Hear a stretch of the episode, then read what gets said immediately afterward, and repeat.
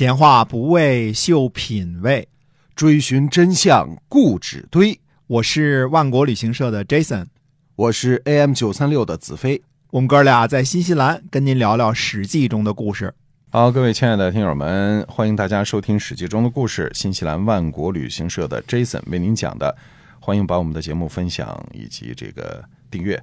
那么我们再跟您聊一聊我们的万国到家哈。哎，是的，我们现在呢，由于无法从事国际旅游呢，所以就做了一个线上的平台，也希望呢，把新西兰最好的产品呢介绍给您，同时呢，呃，也帮助我们度过这个从来没有过的二三年以来从来没有过的难关啊。嗯，您呢得到可信的产品，我们呢得以继续生存，这非常感谢啊。没错，谢谢大家的支持哈。哎，那么接着还是讲《史记》中的故事啊。嗯公元前二百三十七年呢，秦王政在铲除嫪毐和太后的势力之后呢，就罢免了吕不韦的相。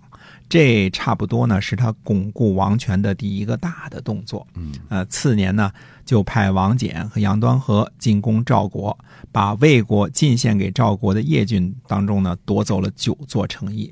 这说明呢，秦王政在吞并六国这件事上，自始至终的目标呢，都是非常坚定，并且稳步推行的。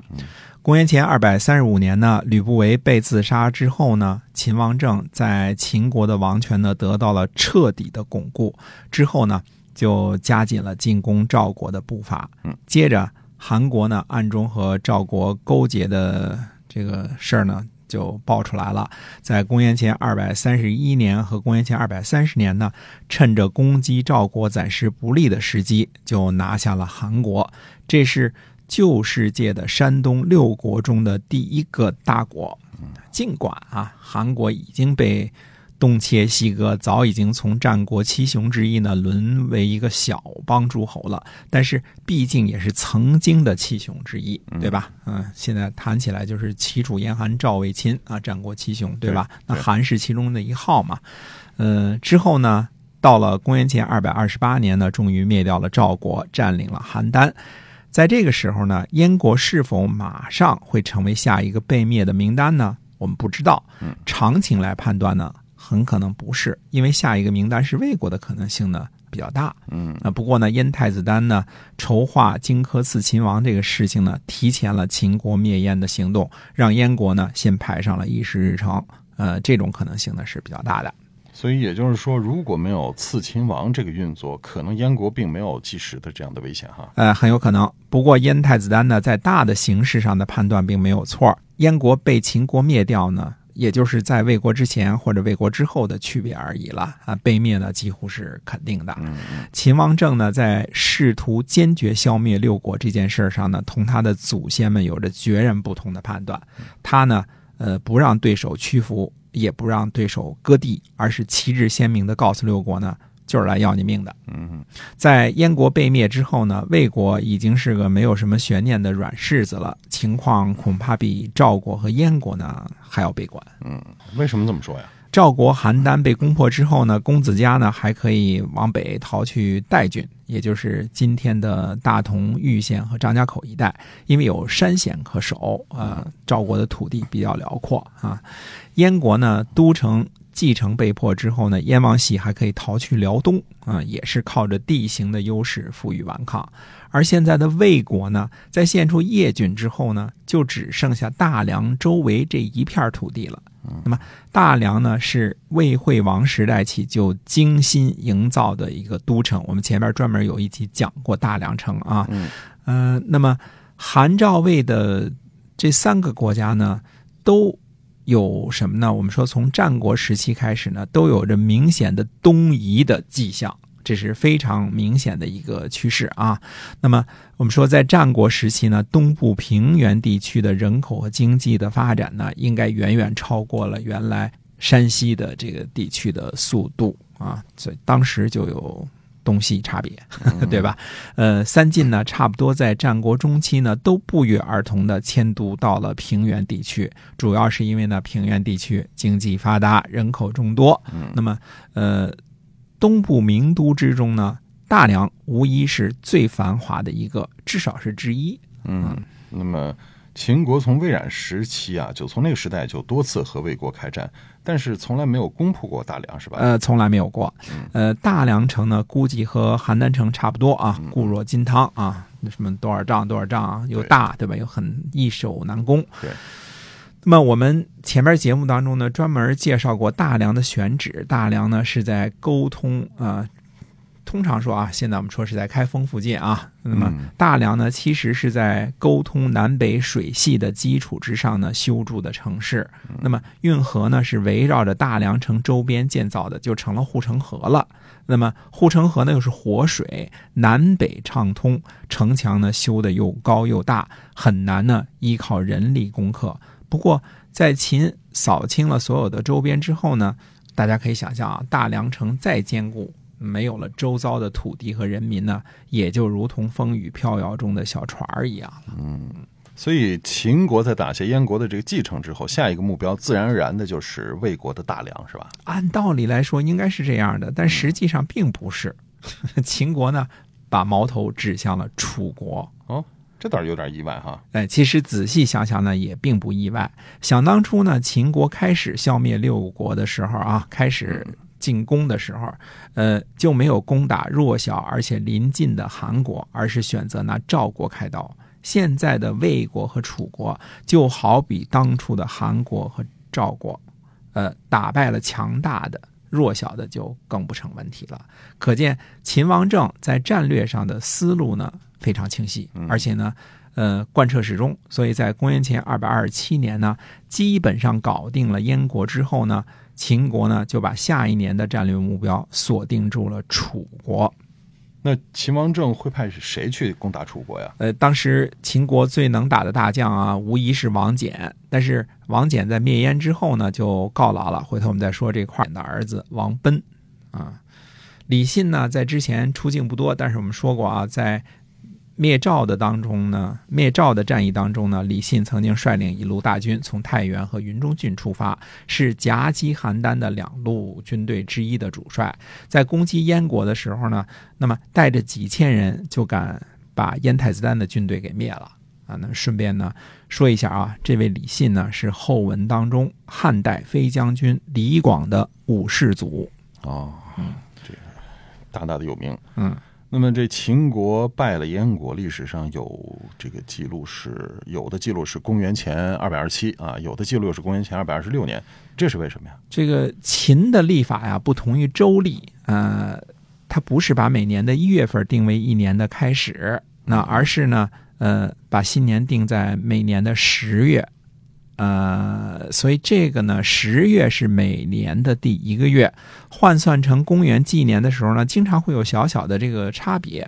不，周历呢是一二三为春，四五六为夏，七八九为秋，十十一十二为冬，对吧？嗯，那十月份呢，秦国是新年开始的时候，呃，秋末冬初呢，差不多正好是罢兵的时节，所以有时候纪年的时候啊，有些混乱，对吧？你如果正好赶上十月份了之后，赏罢兵、未罢兵，这就有点混乱。对，呃，虽说秦国呢，十月份。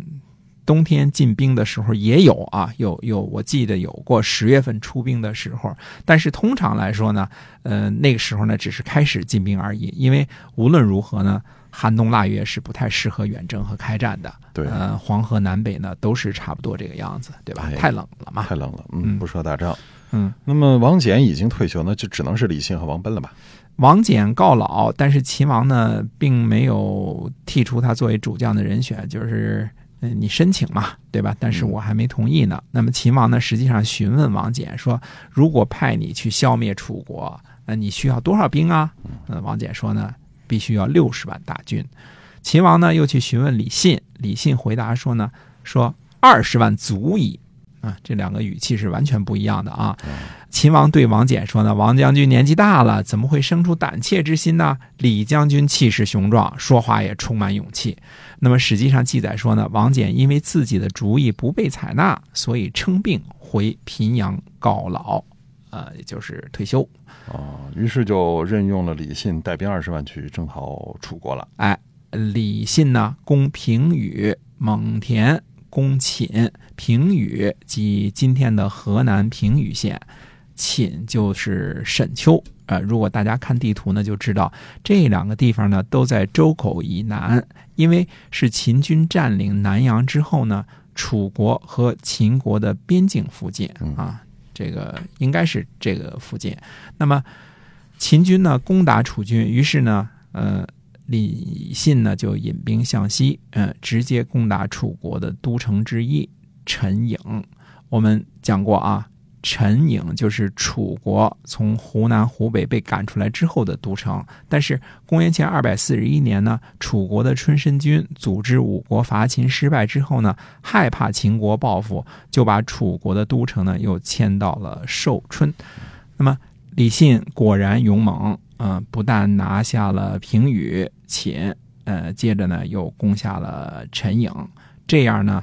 呃，对秦国前线的三个主要城邑呢，都实施了有效的消灭，嗯，就拿下了啊，对，呃，包括陈颖在内，全部这三个城市呢都告破了。对，那么李信看来是没吹牛啊，确实够能打的，呃，确实够能打的。嗯，公元前二百二十五年呢，李信和蒙恬在城父陈兵，城父呢位于今天安徽亳州附近。这里呢，我们就要先看一看寿春的地理位置了。寿春呢，现在一般的解释都说呢位于合肥，实际上这样说呢是不太确切的啊。寿春位于今天的安徽寿县，在六安的东北，合肥的西北，属于紧挨着淮河这个南边的。嗯啊，淮河南岸的，想当初呢，春申君和楚考烈王之所以迁都到这儿呢，主要的原因呢，大家看看地图就明白啊。这种山势，因为在西边有大别山脉，嗯，对吧？嗯，呃，阻挡着，当时主要就是害怕秦国嘛。嗯，附近呢又有很多的河流湖泊，那么防守起来呢，比陈颖要容易得多。而李信呢，率兵迂回到城父。目的呢，就再明确不过了。下一步呢，就是要从北向南，呃，威胁楚国的都城寿春。嗯，对。那么看来李信是想一口气就把楚国给灭了哈。哎，正在这个时候呢，秦军新攻克的陈颖或者叫郢陈啊，就是陈国的那个地方啊，发生了暴乱。而陈颖发生暴乱的主要原因呢，是因为守将昌平郡。呃，原来啊。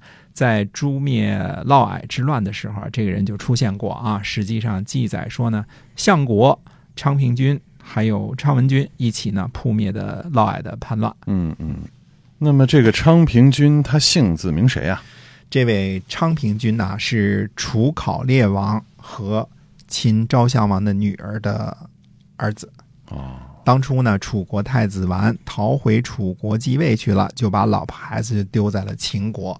那么，据学者考证呢，昌平君应该是华阳夫人抚养长大的，一直呢，呃，在秦国做官，而且封为昌平君。昌平君呢，有一半楚国血统，一半秦国血统。据估计呢，他是秦王派去监管已经投降的韩王安的。嗯，那么。这一年呢，由于这一年呢，这个新政的韩国人呢造反，后来被镇压了啊。嗯，只是记载了这么一下，不知道具体的事情。那么昌平君呢，自小在秦国长大，可以说跟楚国呢没有半毛钱的关系。又在平叛嫪毐叛乱的时候呢立了大功。那么有学者考察呢，他很可能已经被秦王呢拜相了，就是拜为丞相了。昌平君呢，半个楚国人的身份非常适合负责镇守新攻克的楚国的旧的都城陈颍。嗯嗯，确实跟这个楚国老贵族打招呼的时候，告诉人家他也是芈姓的哈。哎，嗯，对。可是偏偏呢，这个人出了问题。现在呢，秦国想灭亡的就是他昌平君家的祭祀，对吧？嗯，毕竟是芈姓嘛。最后的结果呢，是昌平君以陈颖为基地叛。这个也好理解，昌平君手下呢本来就有很多死士追随他。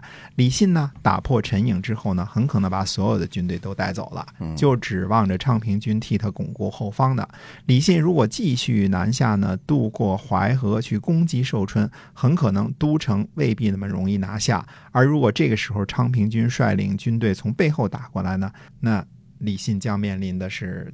前后夹击的这个局面，对吧？前面有坚固的都城，后路被截断了，嗯，所以估计这个时候李信呢，呃，应该是想回军去夺回陈营的，因为后方不巩固，不可能往前面去攻击坚城嘛，对吧？嗯但是项燕率领的楚国生力军呢，这时候已经偷偷的尾随了李信大军三天了，突然发动夜袭，大败秦军，李信、蒙恬都跑了，但是军队呢被打败了。史书上记载呢，秦军被迫两壁啊，一壁就是一就是一层营垒的意思啊，嗯七个都尉被杀，那这个两壁被破，七个都尉被杀，肯定是溃败了。嗯，那么不知道最后死伤是多少啊？这个呢，只能估算了。秦国的都尉呢是将军之下的军官啊，呃，将军呢统兵四千，秦国的法律；尉呢统兵一千，也就是说，至少呢死伤在七千以上，实际上可能要比这个多得多。那么我遍查了一下秦国的官名呢，有大尉、有国尉、有县尉、有廷尉、有中尉、有车骑尉、有备赛都尉、有郡尉、有卫尉。偏偏没有发现这个都尉这么一个名字啊，嗯呃，那么也没有发现他的带兵数，那是不是这个带兵会多于千人呢？也不知道。